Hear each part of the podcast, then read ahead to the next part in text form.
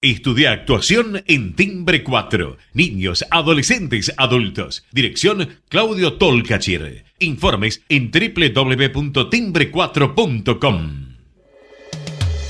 Letras y corcheas. Un encuentro con músicos y escritores. Una hora para disfrutar de canciones y textos contado por sus autores. Letras y corcheas. Los jueves de 22 a 23 con la conducción de Hernán y Mario Dobri.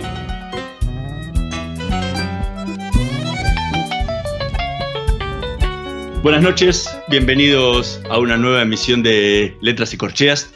Hoy nos acompaña una escritora, una poetisa y que todos conocen muchísimo también por su trayectoria como periodista, pero tiene una vastísima trayectoria como escritora, eh, como editora de, libros. Mario, ¿qué nos podés contar de nuestra invitada de hoy? Bueno, buenas noches.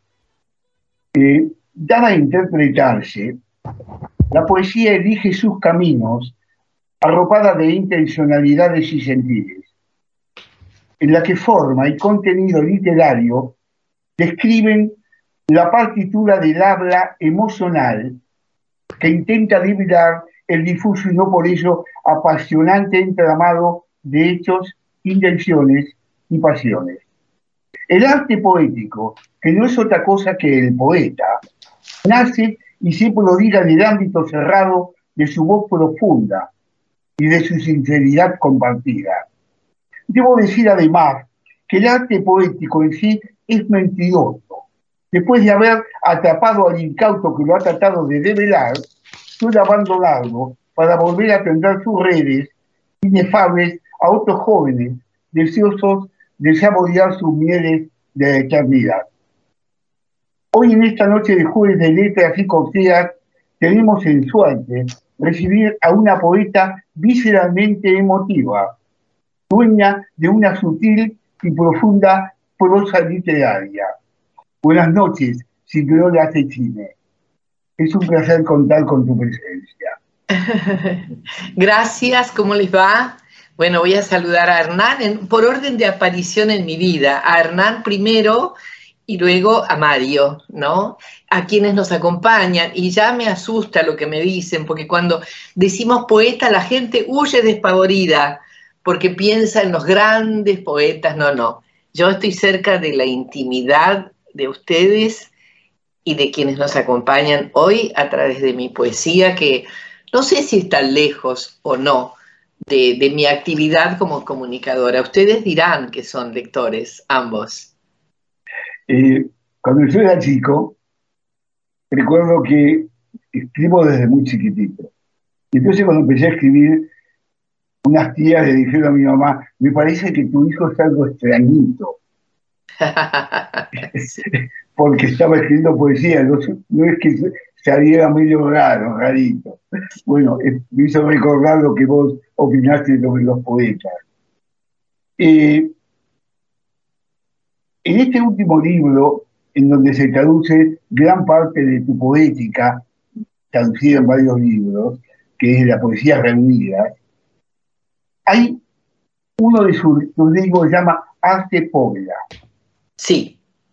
Eh, Late Povera, que fue todo un movimiento italiano para empezar en los años 60, si no me equivoco, había un gran eh, artista que era Celan, que fue el que lo llevó adelante.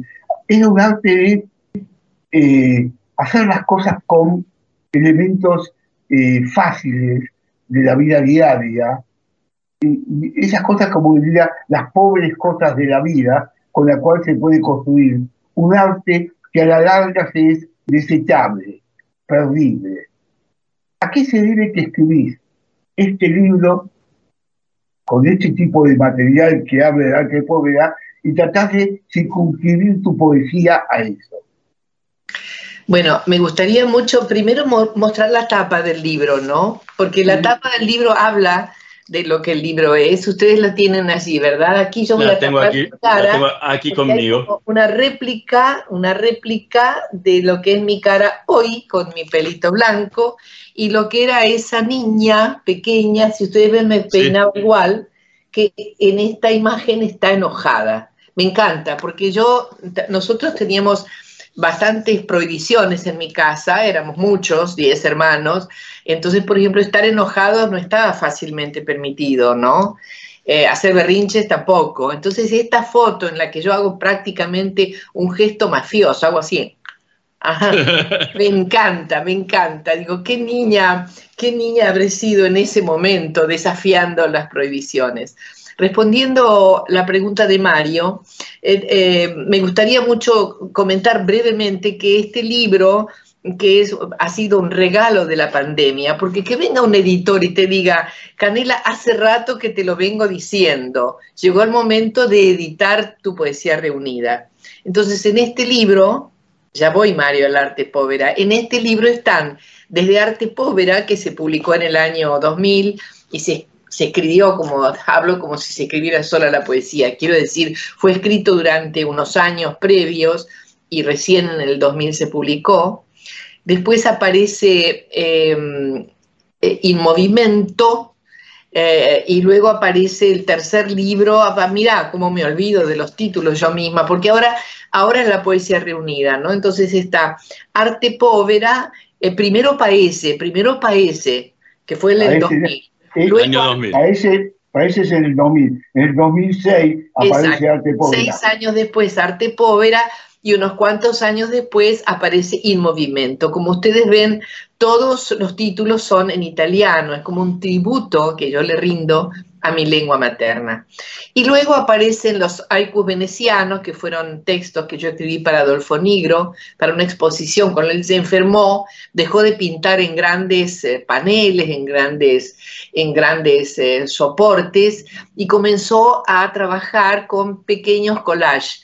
Y cuando lo fui a visitar, sabiendo que estaba enfermo, le pregunté qué estaba haciendo y me dijo, estoy haciendo paisajes de Venecia, ¿no? Venecia, digo yo en italiano. Y entonces me entusiasmé y le dije, mira, son pequeños, me, me hablan de, de, mi lugar natal y yo quisiera escribirte unos haikus. Allí fue que nacieron y se publican aquí ahora, fuera del libro que, que Nigro publicó. Y luego aparece algo muy peculiar que, que hice en España, que se llama ¿Qué sueño es este? Un libro de arte que hice, digamos, inspirada en los paisajes. Cuando digo eso, lo escribí al aire libre durante mucho tiempo. Por aquí tengo la libreta original. Esa fue, del libro. esa fue una experiencia tuya en la zona de Cantabria, ¿no? En la zona de Cantabria. Fue una estadía de arte, que es una experiencia que yo recomendaría a todos, ¿no?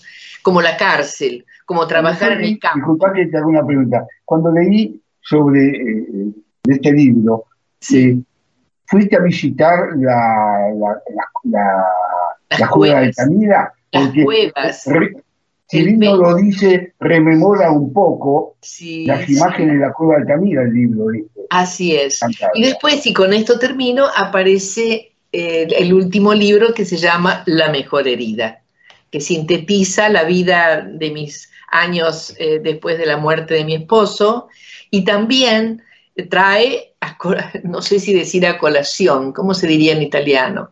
Trae al presente recuerdos y, e imágenes de mi infancia italiana, ¿no?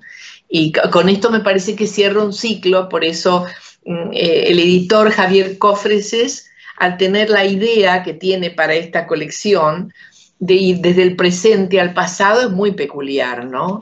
O sea, yo me abro el libro y me encuentro con los últimos poemas escritos y sigo a la página 300, se dieron cuenta que tiene muchísimas páginas. Tiene Sí. 363, pa- es un montón. se va a escapar la gente. En medio, hay, en medio tenés una novela también escrita, ¿no? Eh, Sí. En brazos del enemigo, ¿no? En brazos del enemigo, sí, sí. Uh, una novela que se iba a llamar Oscura y Transparente. Todavía guardo ese título para un libro, porque son las últimas palabras de la novela, Oscura y Transparente. Pero el editor debatió, los editores a veces debaten, y le pareció que tenía que haber un título, digamos, más vinculado a la acción que enuncia la, novela. Bueno, acá estoy dispuesta a decirle, bueno, lo de arte povera, te respondo, sí, hay un movimiento de arte italiano que vino a la Argentina, expuso en proa, y la casualidad quiso que yo tradujese, estoy tratando de, creo que se llama Oliva, el curador que inventó el término, ¿no? Arte povera. Y es verdad, se hace con vidrio, con masilla, con pedazos de ladrillo, con lo que sea, con lápiz y papel pegado a la pared, sin marco, sin, sin esta ceremonia que rodea el arte a, veces, y, está hecha con materiales pobres. Esta, esta es la consigna, ¿no? Y yo creo que en la poesía utilizamos un material que creemos pobre, que son las palabras que usamos para comunicarnos en lo cotidiano que puestas en la poesía, bueno, pegan un, a ver, un salto o nos atacan a los poetas y se convierten en poesía.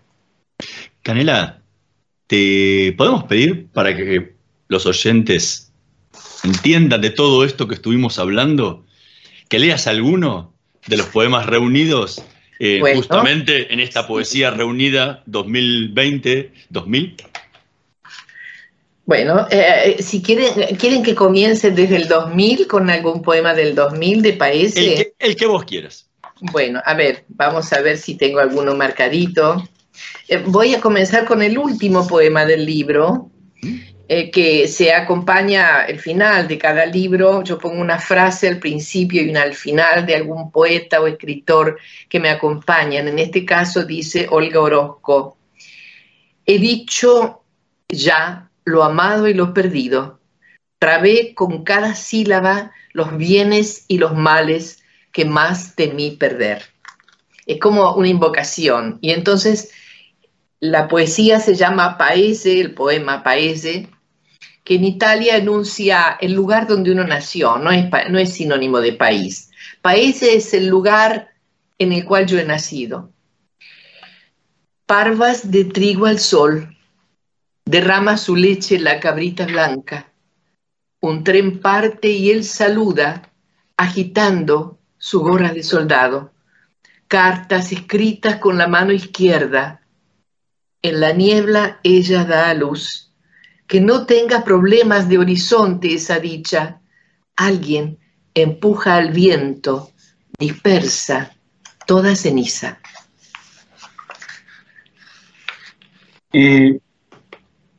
He notado, mismo en Paese y en otros poemas de, esta época, que hay como una reminiscencia a, la emigración italiana de, tus hermanos, porque tenés, si van no, me, no, no, sé, creo que eras la menor de todas. la menor de los diez, sí. ¿Cómo? La menor de los diez hermanos. Incluso en algún momento creo que decir que tu hermana mayor te cuidó durante el periodo de los años 40, Así es. que significaba la guerra. Esto significaba algún recuerdo primario de la guerra donde tu padre o tus hermanos tuvieron la obligación que ir al, al frente en batalla, ¿no? Mi padre, porque mi hermano mayor es sacerdote y los curas, los sacerdotes en la guerra, en general, eran enviados a los hospitales para que atendieran a los heridos, en general. Eh, eh, eso le tocó a mi hermano que estudiaba para ser sacerdote y, la guerra interrumpía esa formación. el, mayor que le seguía, Renato, tenía 18 años, pero era considerado jefe de familia porque mi padre, que había hecho, allá se dice hacer la guerra, ¿no? Hecho la primera guerra, había quedado con una secuela en una pierna de una herida que tuvo, entonces en la segunda guerra no fue al frente, pero sí trabajó como soldado donde le mandaran, ¿no? De hecho, trabajaba con los motores de los aviones, para que tengan una idea. Y bueno, sí, yo tengo una, una memoria construida de la guerra, porque nací en, en diciembre del 42 Así que lo que cuento de la guerra tiene más que ver con las leyendas familiares y lo que me contaron que lo que yo misma evoco, sí, confusamente, pero evoco, ¿eh? Evoco. ahora, tenés delante tuyo está Poesía Reunida.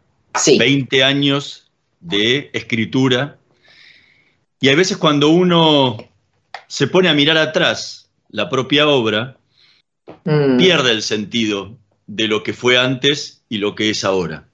Pero al tenerla toda reunida en un solo tomo, te da la posibilidad de ver los cambios, las formas diferentes de escribir. ¿Cómo te ves vos al tener todo en la mano y haber leído este paese de Sí. hace hoy 21 años que se publicó a los poemas que forman parte del, del último libro del año pasado? Lo primero que veo es el miedo que tuve al publicar porque pensé que nadie iba a leer y que nadie iba a comprender. Entonces ese temor vuelve ahora con un sentido de como de pertenencia al mundo de la poesía porque he seguido escribiendo poesía y con una peculiaridad, ¿no? Yo trabajo con, con muy, pocos, muy pocas palabras, Eh, soy concisa. Hay, por ejemplo, Ol- Olga Orozco escribe una poesía que se sostiene en oraciones muy largas que nunca pierden su sentido, su sustancia poética. Yo encuentro mi sustancia poética en la economía de las palabras. Por ahora, por ejemplo, si yo leo madrugada, estoy leyendo al azar una página, ¿no? Madrugada, ahora descubre el durísimo cielo del espejo, precozmente los labios, roto el velo, el amor en la casa de piedra, pálidas maniobras, corazón dilatado en el vacío, tendrá que preguntar. Entonces, eh, tengo una amiga muy querida, mi traductora, eh, Julia, eh, Julia es excelente como. Ella dice que mis poemas son como una nuez, que hay que abrirlos y encontrar adentro el fruto de lo que quise decir. Ahora, la pregunta que tiene que ver con la manera de escribir es una pregunta que preferiría que contestaran los que leen mi, po mi poesía. Sí, en este primer libro hay unos poemas, eh, digamos, más extensos que no tienen puntuación, que parecen un largo relato y que tienen que ver con los sueños. Si ustedes quieren, les leo uno de los sueños, porque allí sí hay una cosa que no se repite en otros. En otros, a ver, a ver, voy a buscar un sueño. ¿Quieren que busque un sueño? Sí. ¿Quieren compartirlo? Ningún problema. Bueno, aquí No solo con la hay- mano. No solo hay sueños, sino que pesadillas también. Atrápalo con la mano, bájalo despacito, así lo vemos. Eso es muy poético. Bueno, a ver, eh, yo tengo, tengo un vínculo con las escaleras muy especial. Eh, no solo porque sueño con frecuencia con las escaleras, sino porque me parecen mágicas las escaleras de algún modo. En mis sueños la escalera parece cortada, de pronto estoy subiendo y no puedo subir más. O eh, después eh, voy bajando y aparece el vacío, ¿no? Me imagino que Dante y, el infierno tienen algo que ver con esto. O si no, es una escalera de estas de soga que, trepamos para llegar al barco y me dejan basculando en el vacío. Son angustiantes. Y aquí yo no recuerdo qué sueño fue, pero dice así. Está dedicado a Georgia O'Keeffe, una pintora que también dibuja y trabaja con sus sueños, pinta sus sueños. Voy a correr el libro hacia la luz, ¿eh? porque Sí. con- estoy, no tengo demasiada luz. La escalera flota. Voy trepando en el vacío, mi mano es de muñeca tan perfecta y caliente que está viva. Es enano el niño que persigo, me recita un texto políndromo, de derecha a izquierda, de izquierda a derecha, los ojos desiguales, uno verde, uno azul de vidrio, en la caja que me da están sus órganos, vísceras, corazón, cerebro. Me los como lentamente. El niño augur hablaba de la felicidad, no sé bien. La escalera es ahora un plano inclinado en mi vientre, una idea caníbal en el cuerpo del sueño. ¿Quién es ese niño? ¿Cómo? ¿Quién es ese niño Ah, no lo de sé, ojos brillantes que no lo sé. planteando polídromos eh, que plantea como llegar al final es como volver al comienzo, ¿no? Sí, Y, y se te incrusta en el estómago, tanto final como comienzo todo adentro de vos misma. Sobre todo estomacal, como es la poesía, estomacal. Sí, sí. Bueno, no, sabría decir quién es ese niño, pero mi primera muñeca tenía un ojo azul y un ojo verde, eran ojos vidriosos. Esos ojos diferentes aparecen en el poema y en el sueño, ¿no? Y luego eh, a, mí la escritura de izquierda a derecha y de derecha a izquierda me resulta eh, misterioso que dos lenguajes con los que nos comunicamos se escriban de un modo tan diverso, ¿no? Y que tengan eh, la intensidad que tiene el lenguaje, el milagro del lenguaje. Yo creo en el milagro del lenguaje como algo humano eh, estrictamente humano. Un perro no habla, un loro no habla, aunque repita palabras. No, el sentido está en nosotros en lo, y en lo que hagamos con las palabras. ¿Sabes que algo que me, llamó mucho la atención de, de toda tu poética? Es que salvando uno de los libros y por ahí algún poema, están todos escritos con minúscula desde el comienzo. Sí. Salvo los 17 haikus venecianos para Adolfo Negro que arrancan todos con mayúscula. Sí. Eh, todo lo demás con minúscula. Incluso desde la primera palabra a lo que uno diría tendría que empezar con mayúscula, ¿no? Sí. Eh, ¿Por qué? Y eso es para volver locas a las correctoras.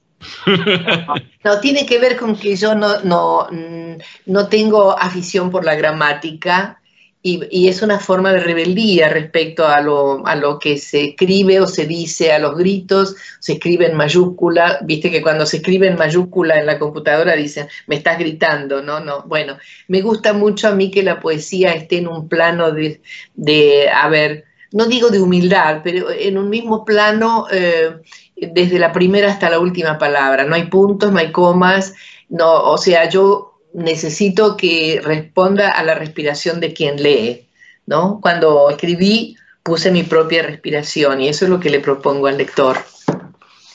Eh, hablando de lo que dice Hernán, lo siguiendo, yo me hice un planteo, no, o sea, no son ni la primera ni la última poeta que escribe en minúsculas y sin eh, puntuación cosa muy proclive de los años 70, que se dio muchísimo en la poesía, eh, eh, como una tendencia. Incluso en la forma escrita, hay poemas tuyos que van en degradé como cayendo, ¿no? O sea, donde forma y contenido se abarcan a sí mismos. La poesía tuya, como casi toda la poética tuya, yo la he notado como relatos un largo relato dado por frases, frases donde eh, se dan en tres, versos, cuatro versos, un verso, se van dando frases que obligan al lector a poner su puntuación y su observancia.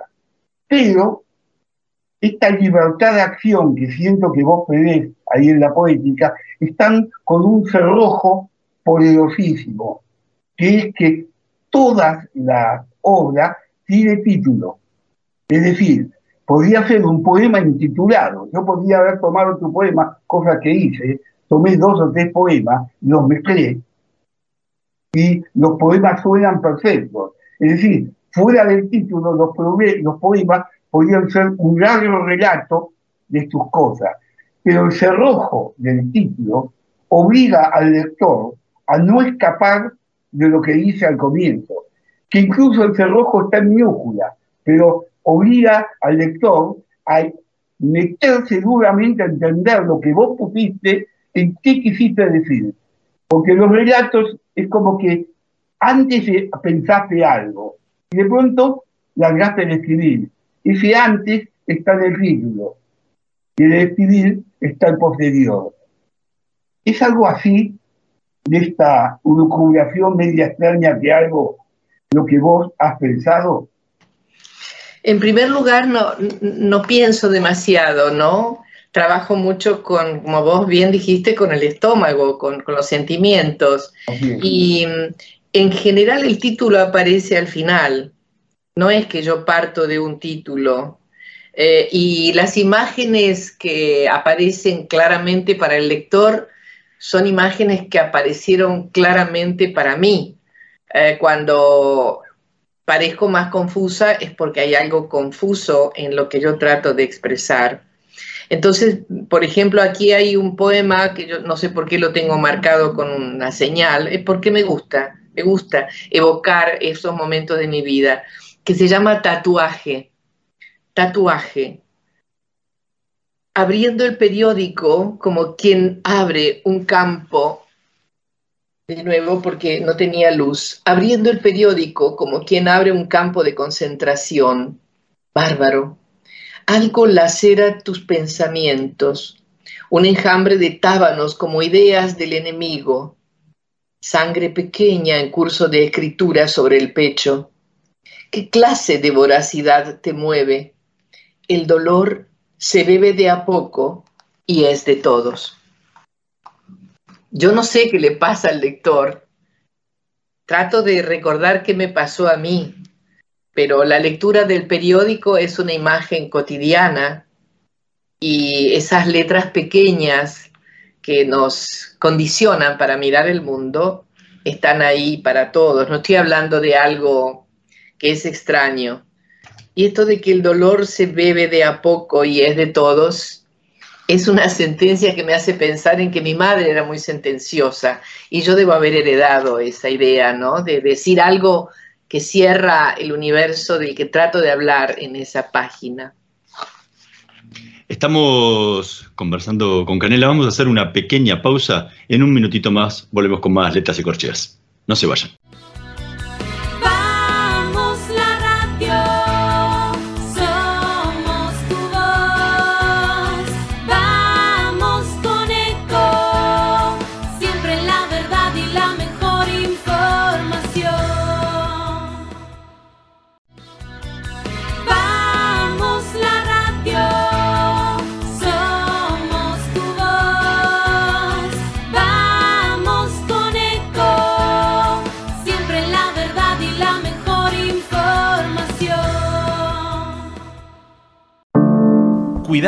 Es la herramienta digital del Ministerio de Salud. Descargala en tu celular a través de tu App Store o Google Play y carga tus datos. La aplicación te permite hacer un autodiagnóstico, acceder a tus certificados y consultar el resultado de tu hisopado. Ahora podés acceder a la información provista por el Ministerio de Salud y ver tu diagnóstico COVID-19 de forma rápida y sencilla. App Cuidar. Sigamos cuidándonos. Gobierno del Pueblo de Merlo. Intendencia Menéndez.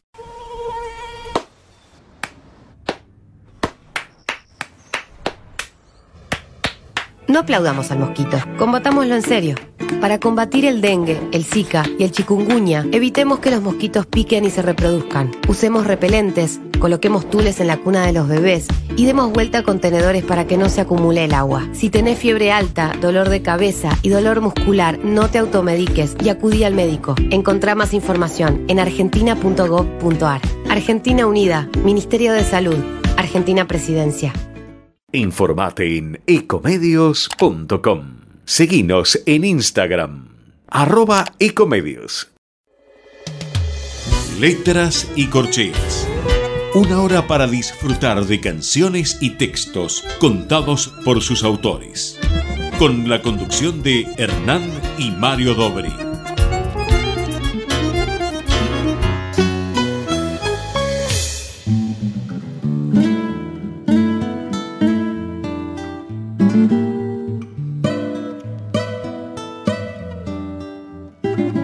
y te cubrí de auroras, un sueño más de luz y chocolate, soñé en perfil un arrabal de ausencias, la esquina del albur y del destino, y supe de tu amor y de tu vida, del alma que cruel de mi esperanza. Y me adorné de pájaro en tu nuca, besando tus mejillas con mi llanto, así, así, como dos duendes en el parque, así, así, como una sombra en boca ajena, así tuve que verte en la penumbra de revol, pero distante. Así, así como soñándote en un sueño, así, así, como dos brazos que se tocan, así, quise quererte en el diluvio y se quebró mi ser contra tu ser.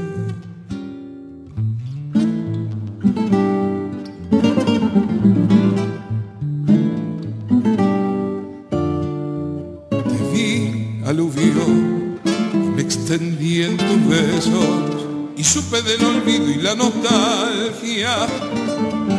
Giré en rencor, un sueño de esperanza, la noche del después y la sentencia.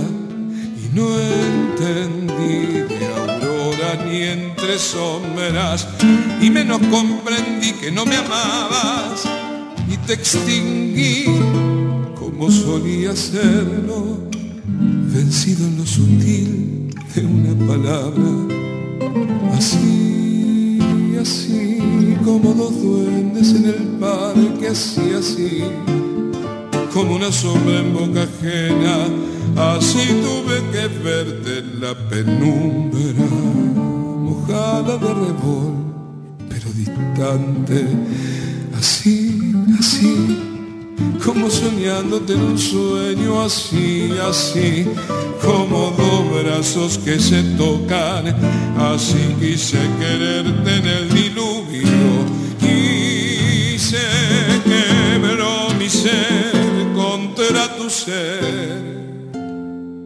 Escuchábamos como dos duendes en la voz de Oscar Pometti, tema del poeta Mario Dobri.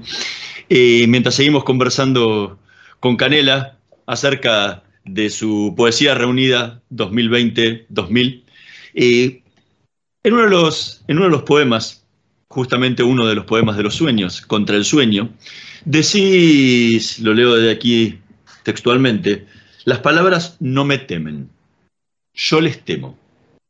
Me llamó la atención esa frase viniendo de alguien, primero, que hace tantos años que escribe y que durante tantas décadas trabajó con la palabra. Como más allá de tu profesión, más allá de, tu profesión como poeta, de tu profesión como periodista. Me extraña eso de que todavía después de tantos años de trabajar con la palabra le temas. Estoy pensando que eso viene de mm, por la boca muere el pez. En algún otro poema hablo de las palabras que caen de mi boca. Cuando se dijo algo, se dijo, ya no nos pertenece, somos responsables de lo que se dijo, y lo que se dice puede causar una guerra, un terremoto, puede iniciar una historia de amor, puede pegarle una bofetada a alguien o puede darle un abrazo a alguien. Todo por, por la palabra y la fuerza de las palabras. yo lo vivo así. Por eso hablo de, de que del temor a las palabras, porque a lo largo de la vida yo soy una improvisadora, no, no, no leo un guion, aunque he escrito los guiones de mis programas, eh, los guiones, lo que se llama en italiano la escaleta, la, la, digamos, del orden, pero lo que digo siempre ha sido improvisado y está basado en un conocimiento específico de la cosa de la que voy a hablar, de la espontaneidad, de la improvisación, pero para lo cual me preparé mucho, pero no preparé las palabras. No sé si respondo a la pregunta. Sí, sí, lo, bueno, me, llamó eso la atención del temor, ¿no? Eh, mm. lo, entiendo más, después de tu explicación, como un, un temor por la perfección, ¿no? Porque salga, porque salga la palabra correcta y que no sea alguna palabra malinterpretada, ¿no? Un temor por la mentira también, por la impostación, ¿no? O sea, eh, que las palabras digan siempre la verdad es muy difícil, muy difícil. Eh, y entonces hay que ser cuidadosos con las palabras. Eh, quería introducirme en el mundo imaginario y poético tuyo. Eh, Eres una mujer, podemos decir, de dos ciudades. Una es Vicenza, donde vos naciste, y otra es Buenos Aires, donde residís. Eh, Vicenza es una ciudad muy especial, muy pequeña, pero artísticamente, poéticamente, es una, una gran ciudad del Véneto. ¿no? Ahí es la tierra de Palladium, si no me equivoco. Te hablo así porque conozco Vicenza.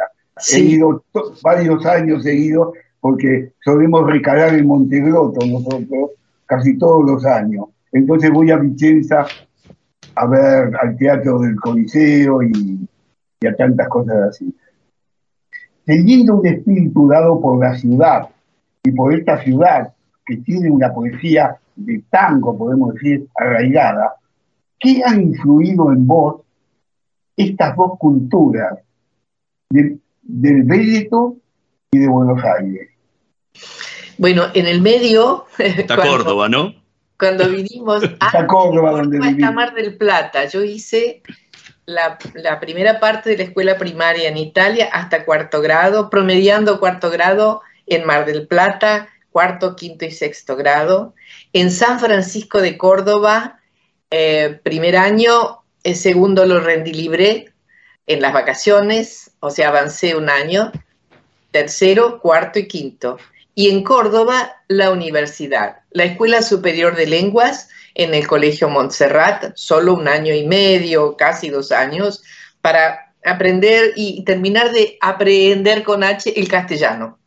Y después, a los 18 años, comencé la carrera de letras, que no terminé porque, bueno, Onganía cerró la, la universidad y yo tenía muchas ganas de casarme y ahí es donde mm, Héctor me trajo a Buenos Aires. Digo me trajo porque me fue a buscar. Yo puse lo que se llamaba en Italia la dote, ¿no? Las sábanas, las toallas, la ropa. Y dos hermanos que eran los, los vigilantes, vinimos todos juntos a Buenos Aires y aquí me casé. Y no concluí la carrera, cosa que siempre mm, lamento, pero a cambio de eso tuve cuatro hijos e hice muchos cursos, muchos talleres aún con los profesores de la facultad que dejaron de estar en Córdoba y empezaron a impartir talleres en Buenos Aires, nunca dejé de estudiar y, siempre me siento en deuda. Ahora estoy estudiando inglés, por ejemplo, ¿no? Otra vez, debe ser la cuarta vez que emprendo la aventura, porque me fascinan los otros idiomas. Tengo que darme por satisfecha con ser bilingüe con mi lengua natal. Pero la pregunta era el tango, Buenos Aires, y en el medio tengo que poner folclore, el folclore.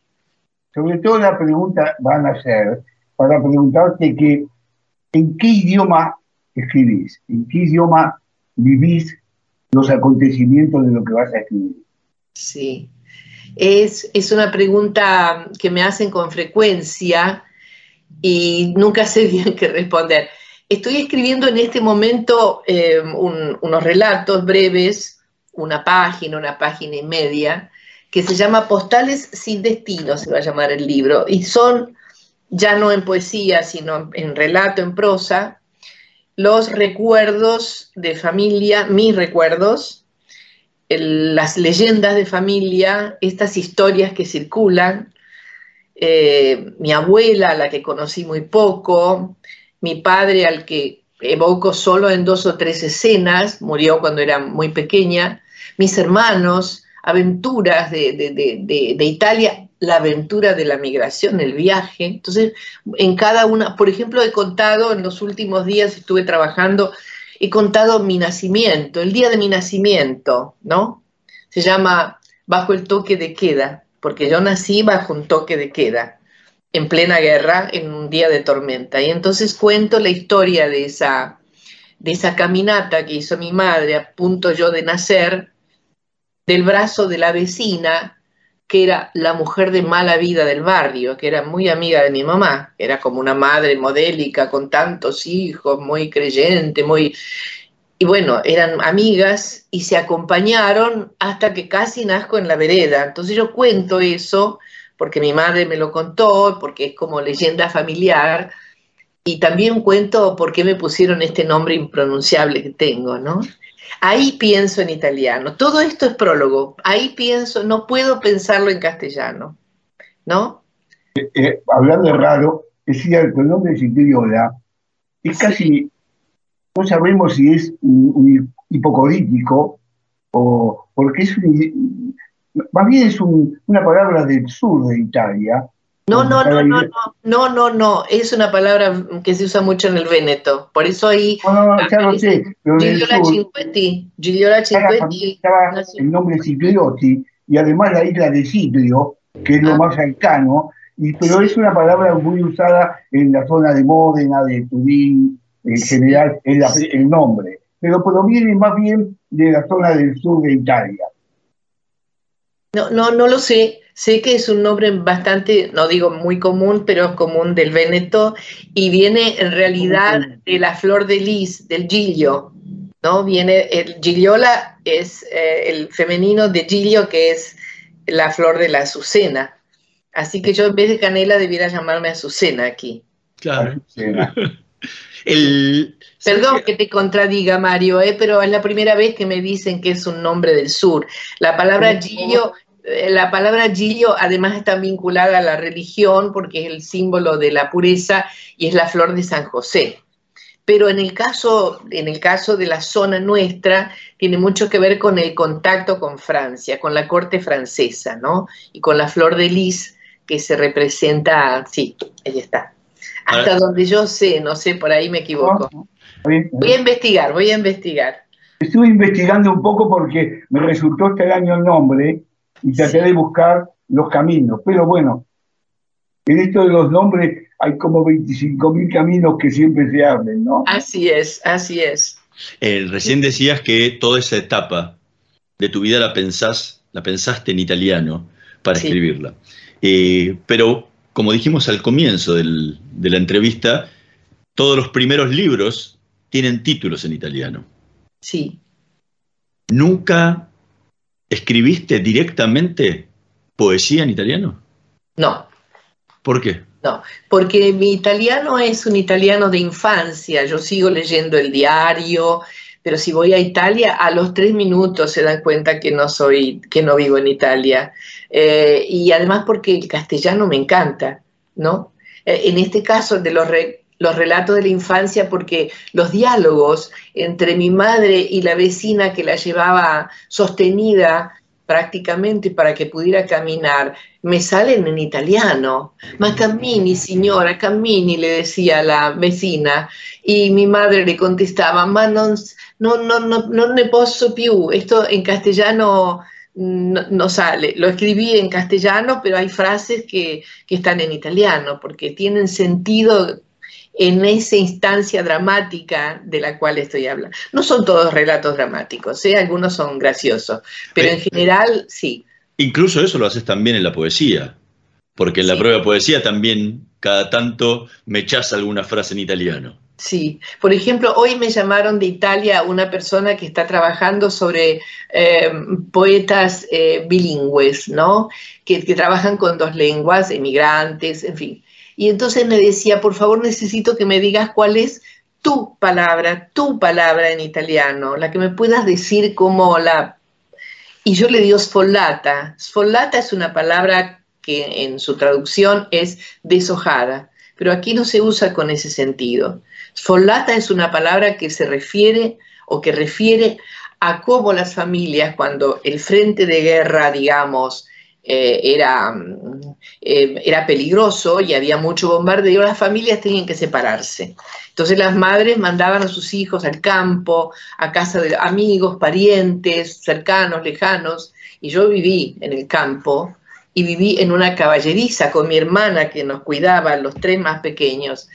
Y entonces la palabra que se usaba era dobbiamo follare, tenemos que deshojarnos, ¿no? Es una palabra poética, hermosa, pero para mí muy dramática, muy dramática, porque es, eh, simboliza el, drama de la guerra que atravesó mi primera infancia y la posguerra que atravesó mi segunda infancia, que también es muy, muy terrible.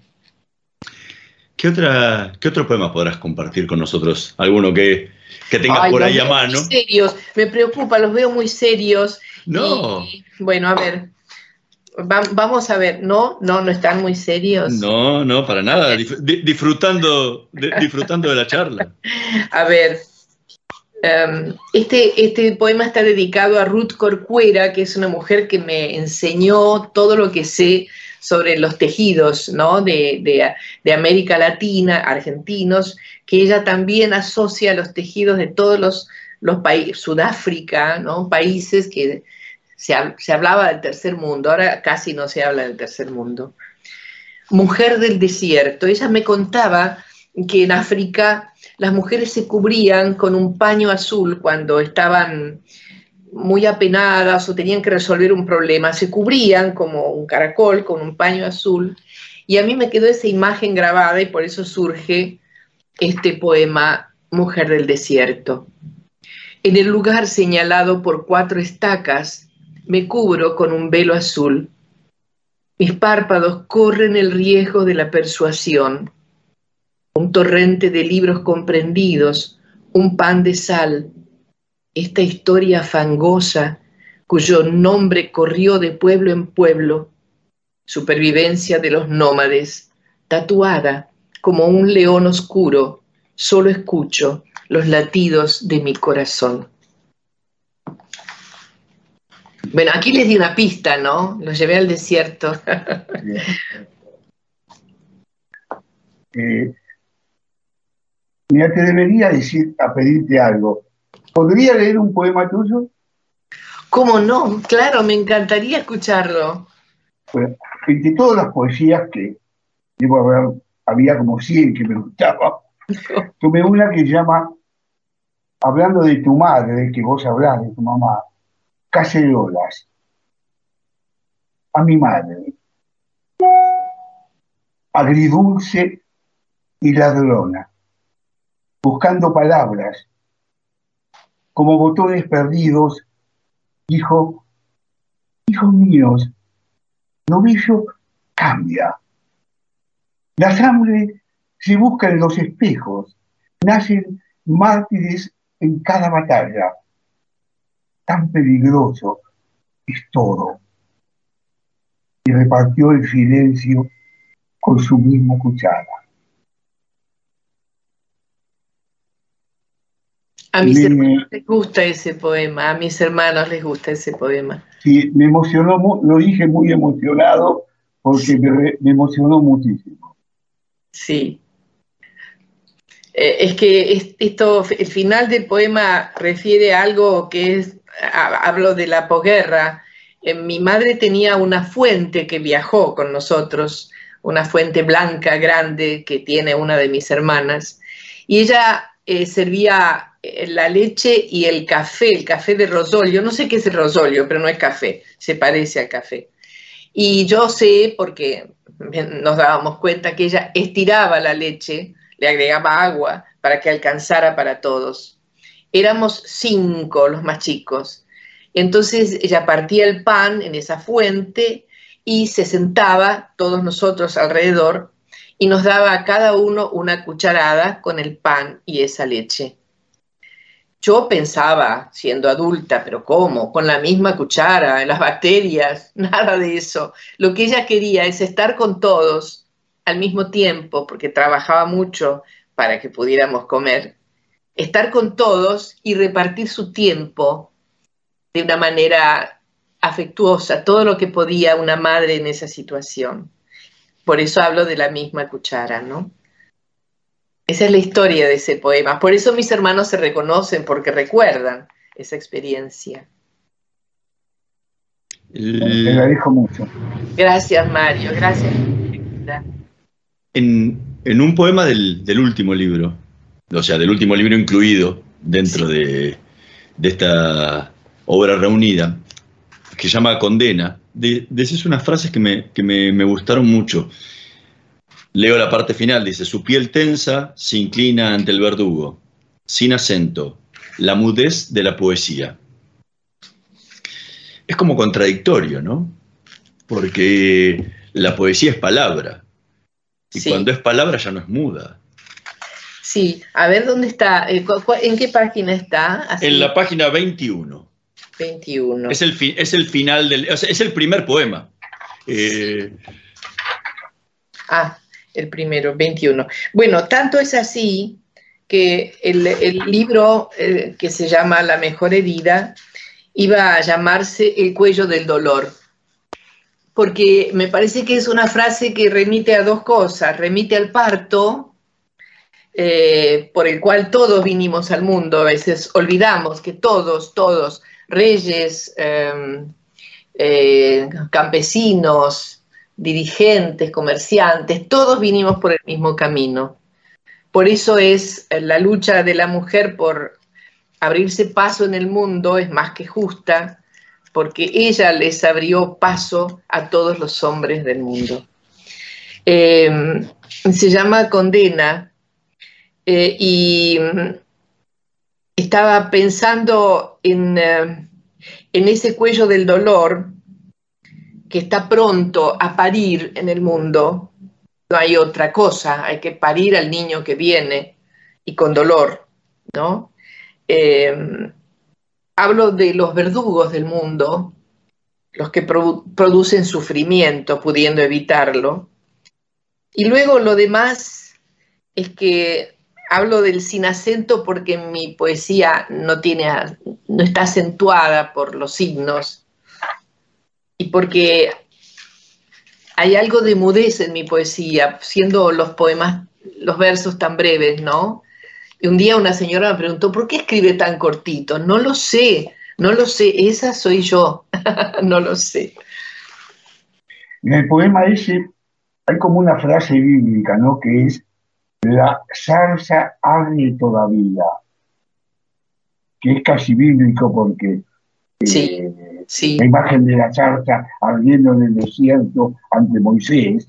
Sí. Dios que se presenta en esa forma para hablarle al pueblo de Israel a través de Moisés. Y en cierta forma, el poema La Condena algo describe este nacimiento que en un caso es del pueblo, acá es de alguien, ¿no? Ah, e, en, en, el caso de este poema, la zarza que arde todavía es el amor que no se acaba. Cuando uno ama a alguien, eh, es muy difícil que el amor se extinga, tiene que haber una traición, pero aún así está el poder de la evocación, del recuerdo, de los momentos de amor, del nacimiento del amor, ¿no? Em, así empezó ese poema y después derivó a los nacimientos, quizá porque del amor que tuve nacieron cuatro hijos. Canela, muchísimas gracias por habernos acompañado esta noche Letras y Corcheas. Fue realmente un placer, como siempre, conversar contigo. Gracias. Quiero agradecerle a Mario que leyó de una manera conmovedora ese poema y que tocó un lugar sensible y hermoso de mi vida. Esa madre que repartió todo lo que podía en dos hijos que tenía en tiempos tan difíciles.